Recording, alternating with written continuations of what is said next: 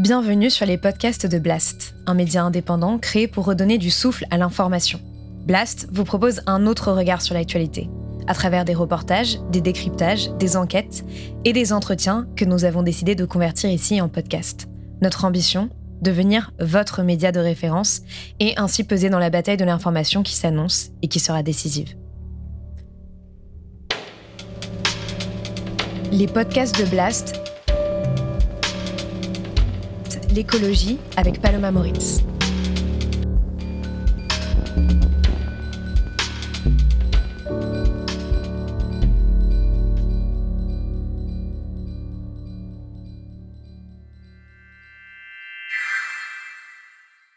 Est-ce qu'on est vraiment préparé aujourd'hui, euh, justement, à ce qui va se passer? Ma réponse est non.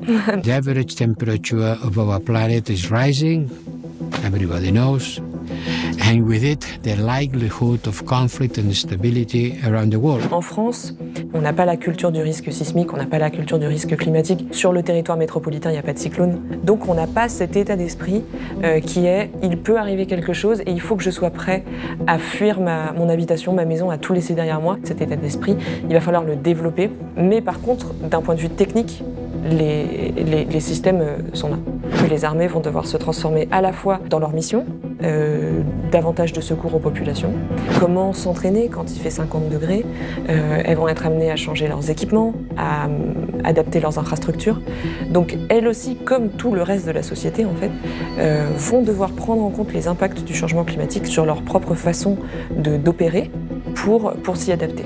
Les armées sont souvent le dernier recours et, ce bouton dernier recours est, de plus en plus mobilisé.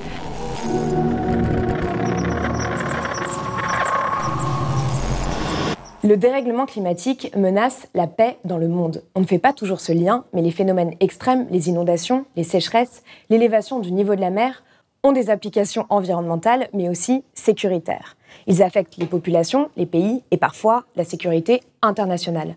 L'impact est considérable. Un facteur supplémentaire de conflit et d'instabilité de plus en plus identifié dans les stratégies de défense nationale et la gouvernance mondiale sur ces questions. Doit-on craindre de prochaines guerres climatiques pour l'accès aux ressources. Comment les armées et doctrines de défense des pays se transforment-elles au regard de ces nouveaux défis?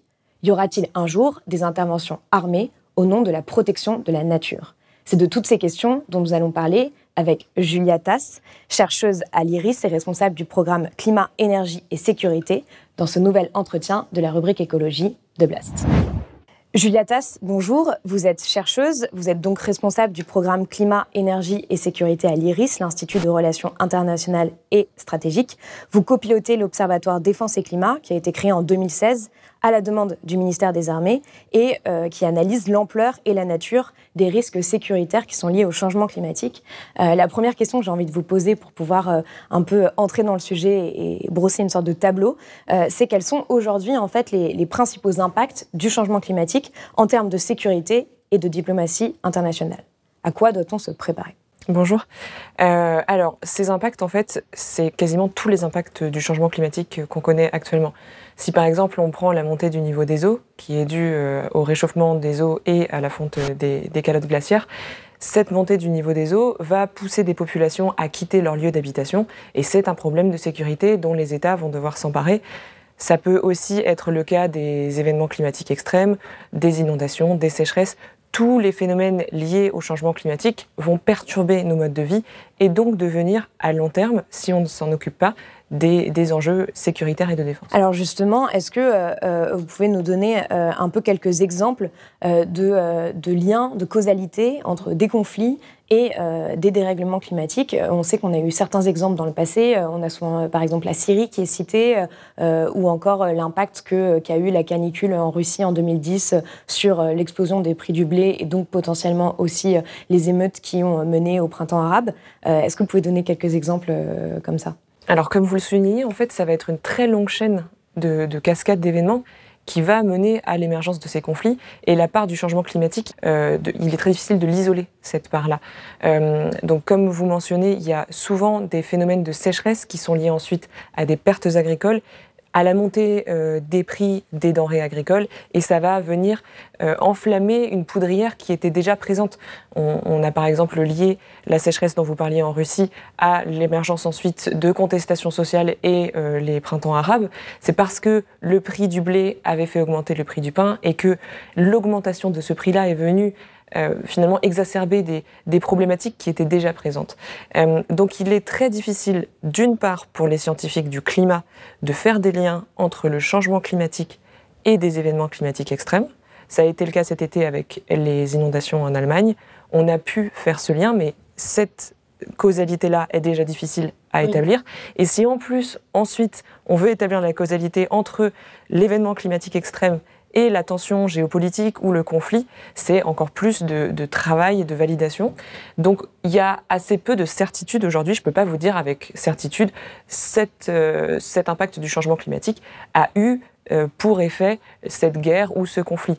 Par contre, ce qu'on peut remarquer, c'est que des zones dans lesquelles il y a déjà des tensions entre populations, euh, sont aussi des zones euh, au sein desquelles les changements climatiques sont importants, par exemple la zone sahélienne, euh, le lac Tchad, etc.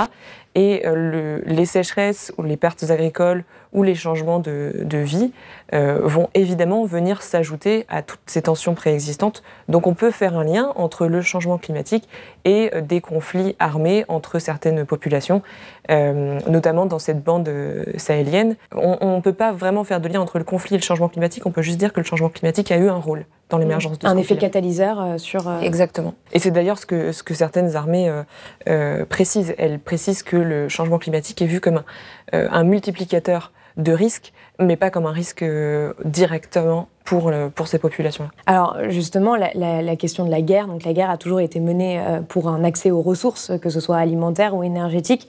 on voit aujourd'hui que cette question, elle est exacerbée. Euh, puisque euh, la population mondiale est estimée à 8,5 milliards d'individus en 2030. Euh, et donc, ce, sujet brûlant des ressources, il est vraiment au cœur des problématiques aujourd'hui. quels sont les principaux risques qui sont liés à cet accès aux ressources aujourd'hui dans, le monde? Alors, la principale ressource pour laquelle on risque de se battre par rapport au changement climatique, c'est l'eau.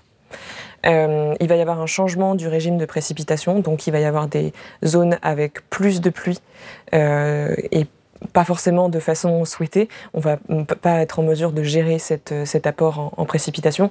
D'autres zones avec moins de pluie. Euh, donc ça veut déjà dire qu'il y a des populations qui aujourd'hui se basent pour l'irrigation par exemple ou pour l'eau potable sur les précipitations qui vont en être privées. Ça, c'est un premier point. Deuxième point. J'ai lu qu'il y avait un milliard d'individus qui vivaient dans des zones euh, soumises à la pénurie d'eau. Oui, c'est en fait il y, a, il y, a, différents niveaux de stress hydrique, donc il y a différents niveaux de pénurie, mais globalement on, sait que le changement climatique va deux fois plus vite autour de la Méditerranée que dans le reste du monde. Or, c'est déjà une zone dans laquelle il est difficile d'accéder euh, à l'eau potable. L'eau potable y est moins disponible pour les populations qu'ailleurs. Donc, globalement, on n'est pas très optimiste sur euh, l'apport en eau potable euh, par les précipitations dans la zone méditerranéenne et donc potentiellement des crises autour de l'accès à ces ressources. il y a aussi tout un phénomène autour des grands fleuves. Euh, les grands fleuves aujourd'hui sont pour beaucoup alimentés par la fonte des glaciers, fonte qui va s'accélérer avec le changement climatique. Donc la bonne nouvelle, c'est que le débit des grands fleuves va sans doute être plus important dans les prochaines années mais après, ils vont se tarir parce qu'il n'y aura plus de glaciers. Donc la ressource en eau dans le monde euh, va se tarir euh, progressivement. Exactement. Et ça peut mener à des conflits interétatiques, là, et non pas seulement euh, interpopulation, parce que si on prend les grands fleuves d'Asie du Sud-Est, ils sont pour beaucoup liés aux glaciers de l'Himalaya, et si ces glaciers-là fondent, le Mekong, euh, le Gange, le Brahmapoutre, etc., vont avoir un débit de moins en moins important. Et c'est déjà des ressources qui sont partagées de façon très parcimonieuse entre les États. Donc si ces débits-là venaient à, s'affaiblir, on peut craindre des tensions entre les populations et entre les États dans ces zones. Quels sont euh, aujourd'hui euh, les, pays dans le monde où cette question de l'accès à l'eau est, la plus importante et la plus dangereuse en quelque sorte? Alors, il y a beaucoup de zones différentes pour différentes raisons. Par exemple, en Amérique du Sud, il y a des problèmes d'accès à l'eau euh, parce qu'ils se reposent notamment sur les nappes phréatiques et que c'est pas tant le, finalement la disponibilité de l'eau qui est, qui est délicate, c'est l'appropriation par certains, euh, certains secteurs qui va en priver euh, les populations. Donc ça, ça peut être un exemple de difficulté d'accès à l'eau. Il y a d'autres zones comme la Méditerranée dont on parlait tout à l'heure qui sont aussi sous tension, sans parler du Moyen-Orient, les Émirats arabes unis, etc., qui, eux, parient sur la désalinisation de l'eau de mer pour, euh, pour alimenter les, les, les, réseaux d'eau de, de, leur population. Et est-ce que ça c'est crédible, la désalinisation de l'eau de mer? Alors aujourd'hui c'est très crédible, euh, ça leur fournit d'ailleurs euh, l'eau potable. à long terme c'est très énergivore, donc en fait c'est un cercle vicieux. On va utiliser des, du combustible fossile pour euh, obtenir de l'eau potable. Et en faisant ça, on accélère ou on exacerbe le changement climatique qui va nous priver d'eau par la suite. Donc, donc c'est pas du tout une stratégie payante euh, Exactement. sur le long terme. Euh, il y a finalement, on parle de l'accès à l'eau, mais il y a aussi d'autres grandes zones euh, stratégiques, notamment euh, l'Arctique. J'ai lu que justement, euh, il y avait, la Russie avait de nouvelles bases là-bas, et on sait aussi que la fonte du Pergilessol donne accès en fait à plus de ressources. Est-ce qu'il n'y a pas un risque de guerre en Arctique aujourd'hui? J'ai vu que par exemple les États-Unis l'avaient identifié comme un risque dans leur stratégie de défense nationale. Oui, oui. Euh, et c'est là où c'est intéressant parce que, comme vous le dites, c'est l'inverse. C'est-à-dire qu'il y a des ressources pour lesquelles on va peut-être se battre parce qu'elles viennent à se tarir, par exemple l'eau potable. Il y a d'autres ressources pour lesquelles il pourrait y avoir des tensions parce que l'accès euh, y est facilité par le changement climatique. Alors c'est quand même plus rare, mmh. euh, mais c'est le cas pour euh, des zones comme, euh, comme l'Arctique ou l'Antarctique d'ailleurs, les deux pôles, euh, qui en fondant nous permettent d'accéder plus facilement à des ressources euh, minières, à des ressources halieutiques, euh, au pétrole et au gaz. Pour l'instant, ça reste déjà des zones pour l'Arctique de navigation très compliquées. Donc même si on y envoie des brises-glaces, ça va pas être avant une décennie qu'on va pouvoir être en mesure de vraiment naviguer dans une zone comme l'Arctique. Donc ça reste quand même des problématiques qui sont peut-être à plus long terme. Et puis, il s'agit de ressources qu'on a déjà en abondance. Euh, les ressources pétrolières et gazières, on en a trop euh, par rapport à nos objectifs climatiques. Donc, euh, c'est, ça va pas être une ressource. Mais il y a beaucoup de pays qui ne se soucient pas vraiment de ces objectifs climatiques. Voilà.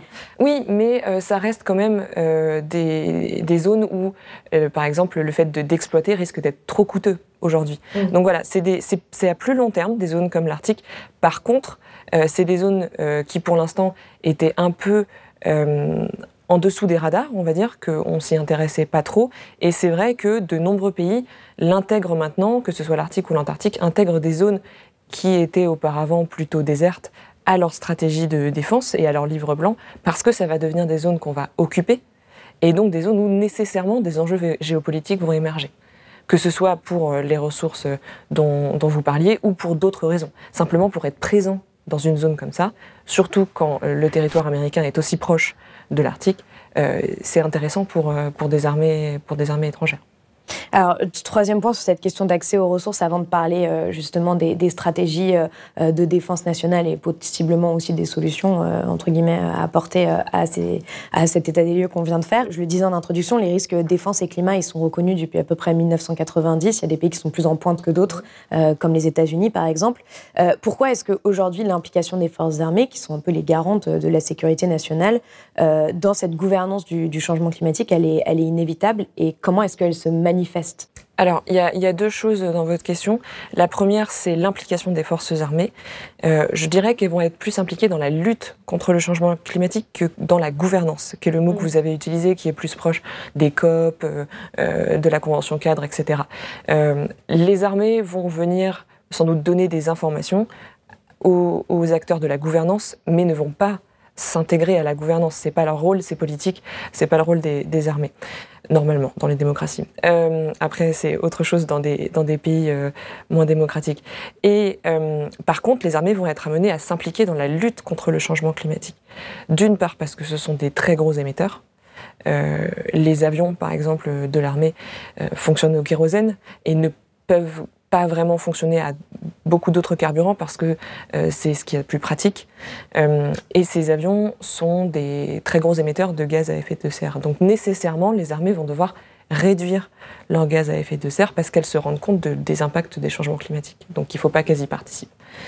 Euh, ça, c'est la première chose. Et ensuite, et c'est là où l'observatoire euh, pour lequel je travaille euh, a un rôle aussi de lanceur d'alerte, il va y avoir un besoin d'adaptation. C'est-à-dire que les armées vont devoir se transformer à la fois dans leur mission, davantage de secours aux populations, euh, On voit que c'est déjà le cas, puisque par exemple dans les, dans les cas de catastrophes naturelles, c'est les armées qui viennent aider, même dans la, dans la, dans la vallée de la Roya, euh, il y a un an en France, c'est ce qui s'est passé. Une aide militaire plus que précieuse. Une vingtaine de sapeurs arrivés dans la nuit avec quatre engins de terrassement indispensables pour dégager les voies au plus vite. Ils connaissent parfaitement ce type de terrain accidenté et sont équipés pour. C'est eux qui, déjà il y a deux semaines, venaient en aide aux sinistrés des inondations dans le Gard. Oui, en fait, euh, les armées sont souvent le dernier recours. Euh, et, et, ce bouton dernier recours est, est, de plus en plus mobilisé. ça aussi été le cas pour le Covid, par exemple, qui est toute une, forme de crise qui est, totalement différente. Mais en fait, quand l'État n'a plus les moyens sur une zone euh, de porter secours à, des populations, il va faire appel à l'armée qui est normalement euh, déployable très rapidement, mobilisable très rapidement. Euh, et donc les armées vont être amenées à changer leurs pratiques aussi, comment s'entraîner quand il fait 50 degrés? Elles vont être amenées à changer leurs équipements, à euh, adapter leurs infrastructures. Donc elles aussi, comme tout le reste de la société en fait, vont devoir prendre en compte les impacts du changement climatique sur leur propre façon d'opérer pour, pour s'y adapter. Alors, pour reprendre la première partie de la question, on voit donc qu'il y a un recours aux forces armées de plus en plus important. les armées commencent à avoir aussi des, enfin, ont des des missions qui sont liées euh, d'une certaine manière aux questions climatiques, puisqu'elles vont euh, lutter contre la pollution marine, les trafics illicites, les pratiques de pêche illégale, mais aussi euh, être sollicitées dans les cas de, de phénomènes de migration climatique. Est-ce que ces armées risquent pas d'être surchargées à terme? Ah si, si, c'est une vraie question. Et d'ailleurs, c'est aussi pour ça, je pense que c'est parce qu'ils en prennent conscience qu'ils vont euh, charger des chercheurs tels que moi de vraiment essayer de faire le tour d'horizon des impacts, euh, parce qu'ils euh, ont des moyens financiers limités, ils ont des moyens humains limité. Euh, et aujourd'hui, ces moyens financiers et humains sont déjà euh, mobilisés pour les actions, les, opérations extérieures, pour la lutte contre le terrorisme en France, euh, pour tout simplement la, surveillance des espaces maritimes, etc. C'est des moyens humains et financiers qui sont déjà très largement mobilisés. Et il va falloir trouver d'autres moyens pour porter secours aux populations ou à lutter contre la pêche euh, illégale euh, qui se développe euh, notamment dans cette guerre des ressources dont vous parliez tout à l'heure. donc il y a un vrai sujet, il y a un vrai sujet de, de moyens. Et alors comment est-ce qu'on règle ce problème de moyens? Alors pour, pour ce qui est des armées en France, il va falloir convaincre le politique, puisque c'est le politique qui alloue des moyens aux armées. Donc l'Assemblée nationale, par exemple, dans une loi de programmation, de programmation militaire, d'allouer plus de budget aux armées peut-être dédiées à la gestion de ce type de mission. Donc c'est vraiment aller, aller porter ce message auprès des politiques et des citoyens. Alors, si on revient plus sur les questions euh, stratégiques qui sont posées par ça, on voit par exemple que euh, les, armées euh, essaient de développer des outils pour s'adapter et pour prévenir les risques de changement climatique. J'ai vu par exemple que en France, on essayait d'étudier les populations de certains oiseaux qui migrent quand elles sentent qu'une catastrophe naturelle va arriver, etc. À quel point est-ce que ça s'est développé À quel point c'est important, en tout cas dans vous, ce que vous mettez en avant sur les recommandations que vous pouvez avoir sur le changement des stratégies euh, interne euh, de défense alors pour reprendre les deux, les deux divisions, atténuation, adaptation, donc atténuation c'est le fait de limiter ces émissions de gaz à effet de serre. Là l'armée, pour moi en tout cas en tant que chercheur, c'est clé. Parce que très souvent, on l'a vu avec Internet et beaucoup d'autres choses, euh, ce sont les innovations militaires qui vont ensuite euh, être développées dans le civil et vraiment changer la façon dont la société fonctionne.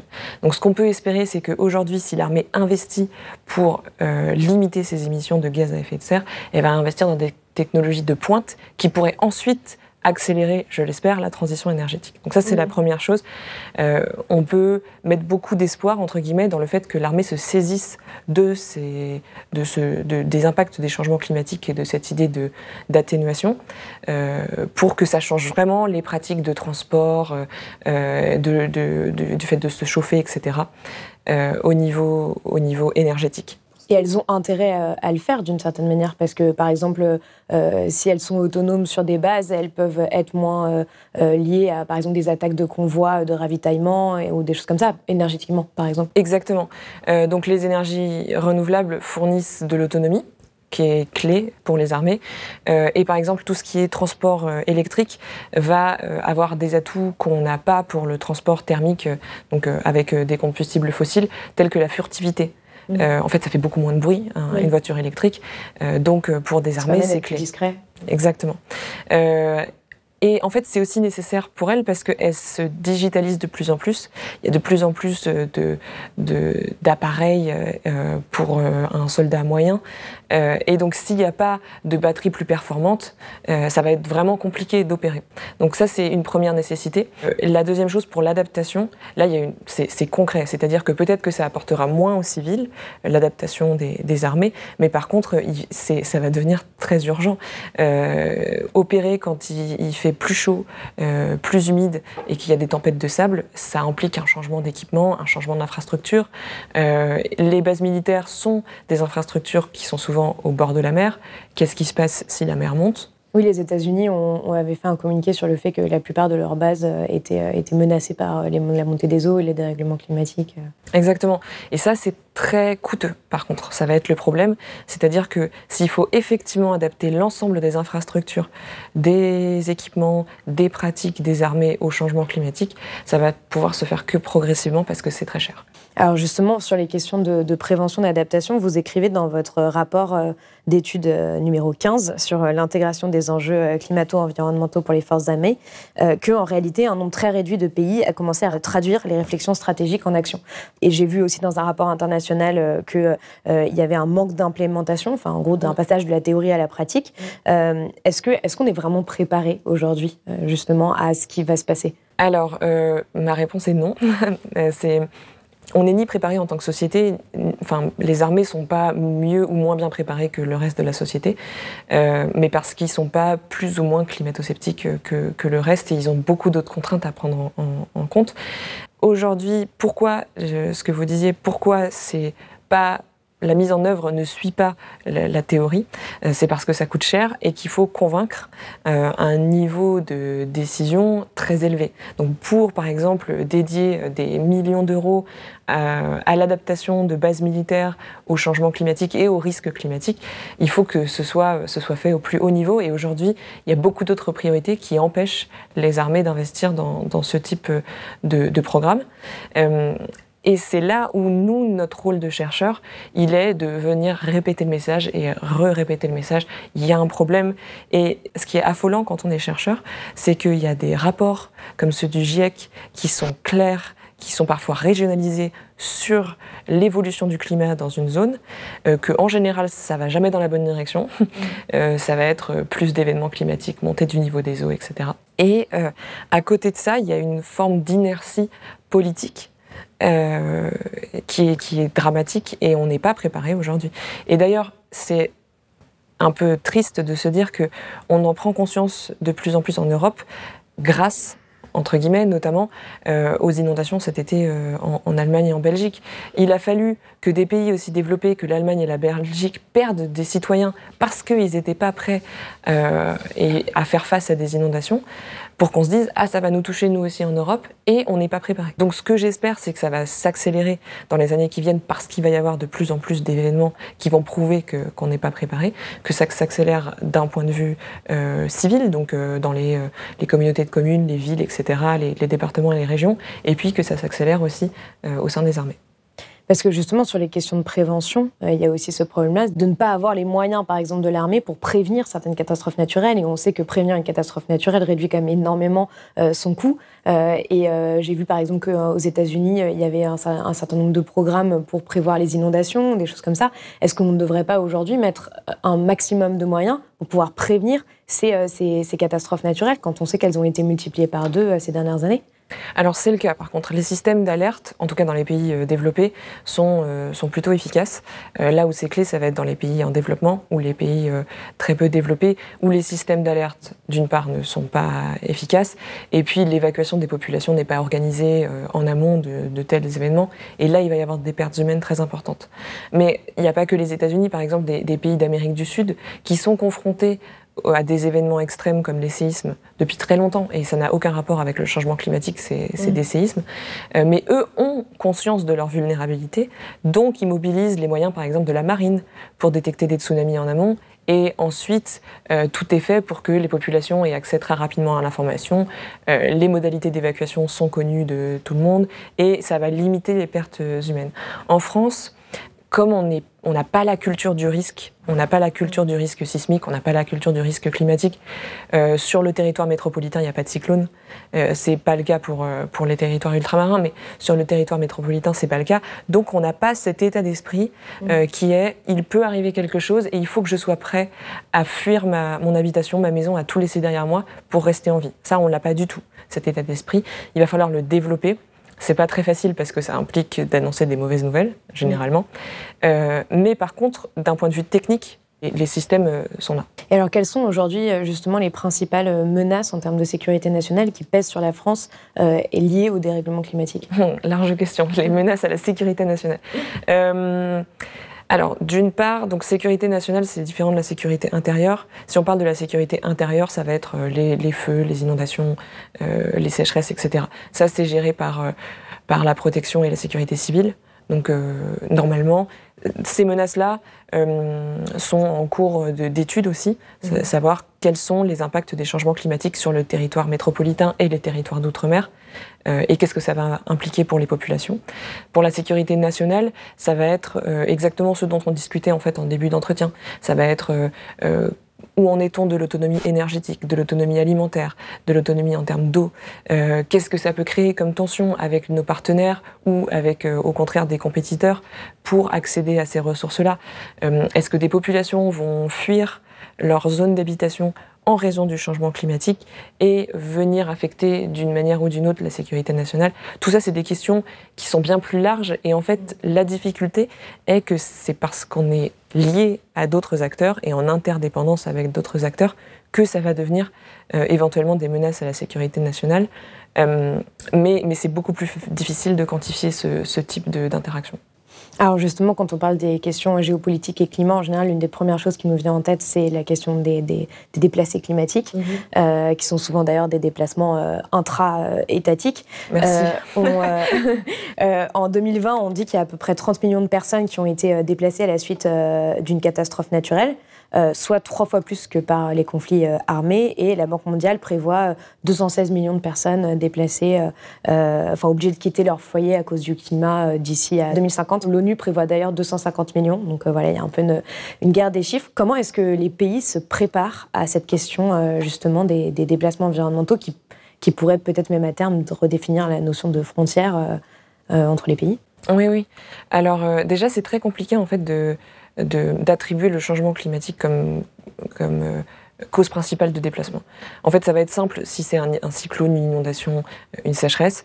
Si c'est par contre un phénomène long du type l'érosion ou une sécheresse de très, très long terme qui va venir affecter les moyens de subsistance, là, le lien, il est beaucoup plus ténu par contre, euh, il est indéniable que le changement climatique y a participé. Mm. Euh, donc ça, ça va être la première chose. Euh, les pays s'y préparent en préparant les populations, c'est-à-dire qu'il va falloir mettre en place des systèmes d'alerte pour évacuer les populations essayer de mettre en place des, infrastructures comme des digues, etc., pour essayer d'atténuer l'impact physique de certains événements climatiques extrêmes. Euh, pour ce qui est des sécheresses, c'est organiser euh, soit l'agriculture, soit les méthodes d'irrigation, etc., pour s'adapter à la sécheresse. Donc en fait, c'est en s'adaptant au changement climatique qu'on va éviter les déplacements de population et c'est logique, en fait, c'est subi. Ces déplacements de population, ils, sont dus à des événements qui sont pas du tout, euh enfin, qui sont pas contrôlés, qui sont souvent pas anticipés. Donc plus on se préparera à un changement climatique fort, moins il y aura de déplacés. Ça, c'est pour les pays dans lesquels il y aura des, impacts. Voilà, il y aura des impacts. Pour les pays qui pourraient recevoir des déplacés climatiques, euh, ça va être, euh, bah, en fait, comme pour tout, tout autre déplacement euh, type conflit, etc. ça va être dans des camps, ça va être de l'aide alimentaire, ça va être faire en sorte qu'il n'y ait pas de, de, friction entre les populations qui, qui arrivent et les populations qui sont déjà là. et si vous voulez, c'est quelque chose le déplacement, euh, ça a toujours eu lieu. Euh, ça a toujours eu lieu pour différentes raisons, que ce soit économique, politique ou, euh, ou conflictuel. le changement climatique vient ajouter une nouvelle raison, mais ça ne va pas changer la façon dont on accueille des, migrants. Oui, mais là, ça, peut, impliquer une augmentation considérable des flux. Euh, puisque justement, comme je le disais, euh, il y a eu plus de personnes déplacées euh, pour, à cause du climat qu'à cause de, conflits armés dans les dernières années. Donc c'est plus de financement c'est ça en fait, c'est tout simplement plus de, moyens pour accueillir ces gens-là, plus de moyens pour peut-être leur reproposer un nouveau lieu de vie ou adapter leur façon de vivre à un, climat modifié. c'est ça qu'il va falloir, sur lequel il va falloir travailler. Le, point positif, entre guillemets, c'est que contrairement à un conflit euh, qui est très difficilement euh, gérable par des États, si c'est des conflits euh, entre des populations, il est très difficile de mettre fin à ces conflits et ensuite de proposer à des populations déplacées de retourner sur leur lieu de vie. pour ce qui est du climat, c'est presque plus facile. Il faut que ces populations-là s'adaptent au changement climatique, qu'on leur offre des, moyens de s'adapter, d'adapter mmh. leurs moyens de, de, vie, de subsistance, de revenus, et elles se déplaceront pas. Elles n'ont ah, pas, elles par exemple, On peut voir dans le cas du Bangladesh euh, que euh, euh, on sait qu'il y a à peu près 20% de la côte qui va être submergée. On, voit déjà les déplacements de population que ça crée. Là, il y a des zones qui deviennent inhabitables. La désertification va faire ça aussi. Donc l'adaptation est impossible dans ces endroits-là. C'est vrai. Et pareil pour le delta du Mékong aussi, qui risque d'être submergé par, par les eaux océaniques au moins une partie de l'année. oui, là, ça va vraiment être des politiques d'accueil. Euh, ski dans une zone comme euh, l'Asie du Sud avec le Bangladesh et, l'Inde est pas facile, mm. euh, d'autant que ça se superpose à toute une des problématiques religieuses, ethniques, etc., qui sont très complexes. donc effectivement, il y a des zones. La montée des eaux est une modification géographique inévitable, qu'on peut pas, on peut pas s'y adapter, ou très peu. Donc ça va être euh, essentiellement euh, la gestion des flux. Qu'en est-il aujourd'hui de la gouvernance mondiale sur ces questions? C'est-à-dire euh, comment est-ce que les pays coopèrent pour essayer de prévenir, de s'adapter au dérèglement climatique et aux risques sécuritaires induits? Et après, j'ai une autre question sur justement comment est-ce que tout ça peut. Enfin, est-ce que, est -ce que ces enjeux-là vont par exemple être mis sur la table à la COP26 à Glasgow qui aura lieu en novembre? Alors, la sécurité climatique est un angle qui est assez peu abordé par les pays quand ils en discutent entre eux, euh, parce que accepter qu'il y a des enjeux sécuritaires liés au changement climatique, c'est un peu accepter qu'il est trop tard. Euh, or, tout le reste des discussions, c'est de, s'accorder sur des objectifs pour dire qu'il n'est pas trop tard. Donc, euh, il y, a, une, déjà, il y a une forme de dichotomie qui est difficile à accepter. Donc ça va être euh, beaucoup de pays vont parler d'adaptation, ce qui est très bien. Il y a une journée dédiée à l'adaptation. Il y a une journée dédiée à l'adaptation, le fonds vert pour le climat. Euh, alors aujourd'hui, c'est pas 50-50 euh, atténuation adaptation, c'est beaucoup plus pour l'atténuation. Mais le sujet adaptation monte.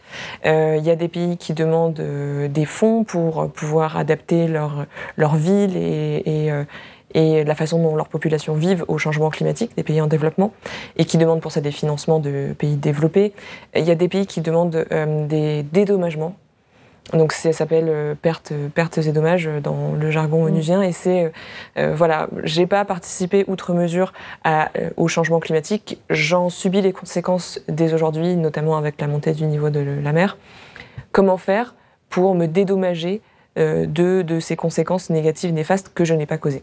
Donc ça, c'est aussi une question d'adaptation, parce que finalement, cet argent-là va servir à limiter les impacts du changement climatique. Oui, c'est tous ces sujets de, de, justice climatique, mais en même temps, comme vous le pointez dans votre rapport, les pays du Sud font partie des pays les moins bien préparés ce sont les premières victimes du changement climatique et sont les moins bien préparées aux risques, notamment aussi sécuritaires, euh, qui sont liés euh, à, ce dérèglement. Oui, oui, oui. Euh, ils ont souvent pas les moyens de financer de la recherche sur le sujet, donc ils vont pas pouvoir anticiper autant que les pays du Nord pourraient le faire. ces pays-là ont aussi à cœur un développement économique qui est souvent leur priorité. Donc, si ça implique de finalement d'atténuer un développement économique pour s'adapter, ça peut être très difficile à faire passer comme message euh, politiquement. Donc ça va pas être le message qu'il porte.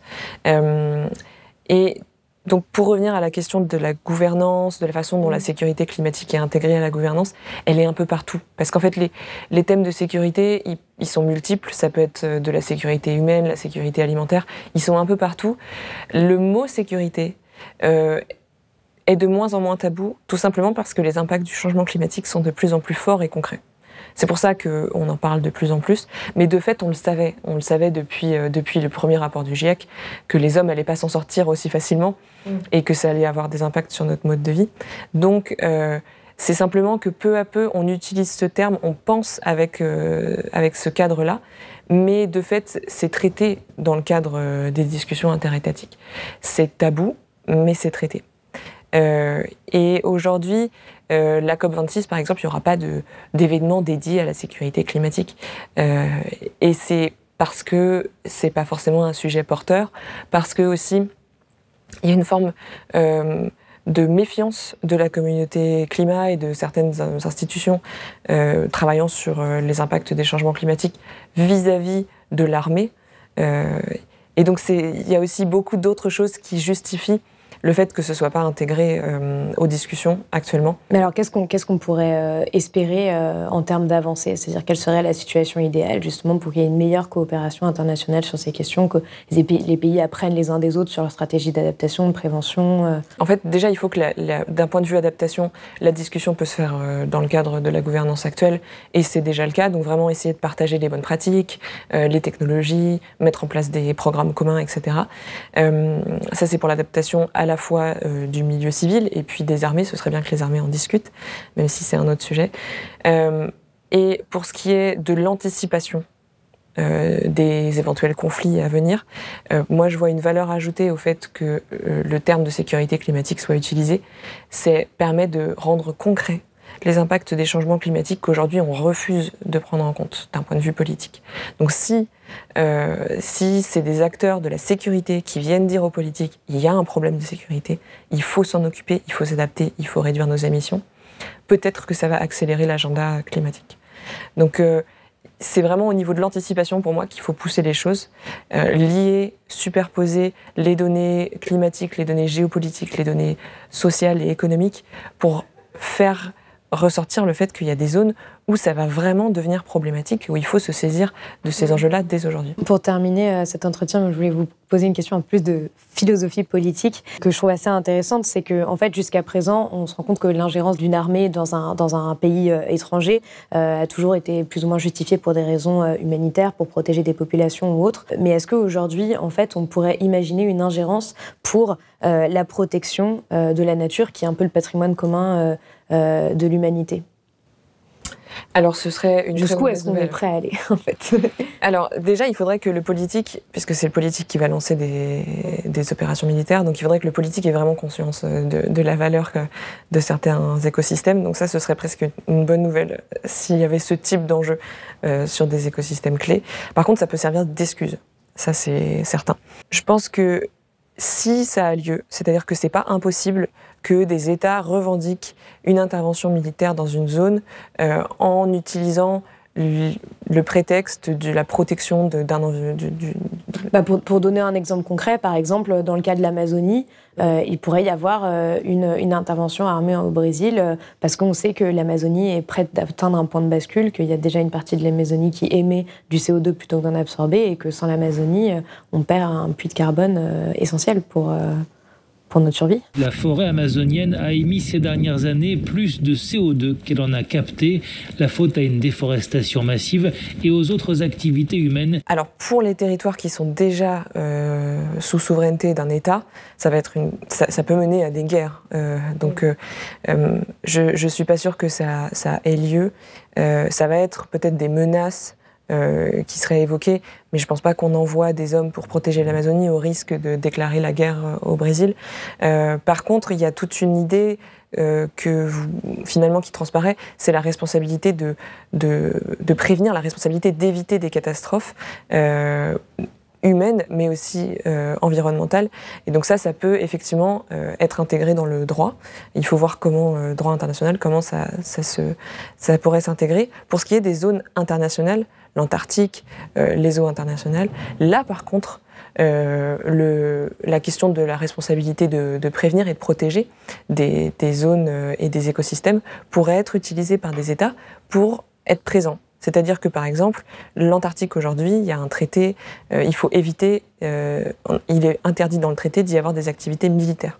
Et si un État utilise le prétexte de protéger un écosystème ou une zone, et y envoie des militaires, donc finalement euh, va à l'encontre de ce traité international, ça, c'est des questions. Ce sont des questions qu'on peut se poser parce que les zones euh, internationales sont nombreuses, il y a encore de, beaucoup d'intérêt à y être, à y être présent, et l'excuse environnementale euh, peut être, peut être la, mieux placée.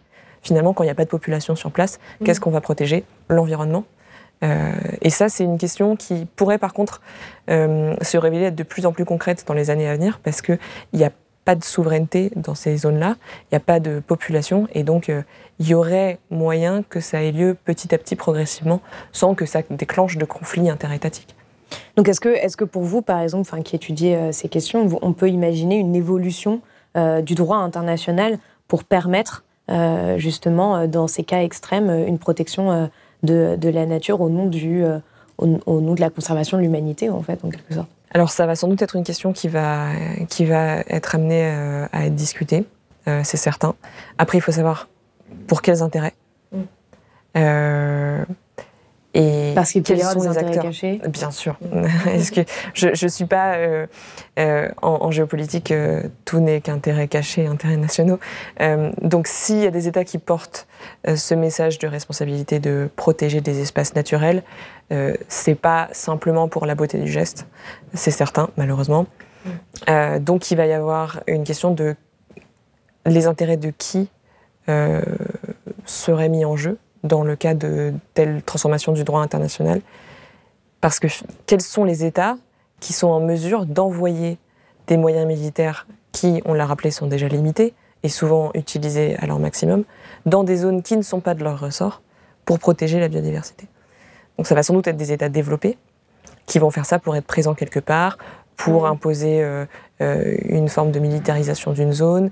Euh, ce sera jamais uniquement pour la beauté de la cause environnementale, malheureusement.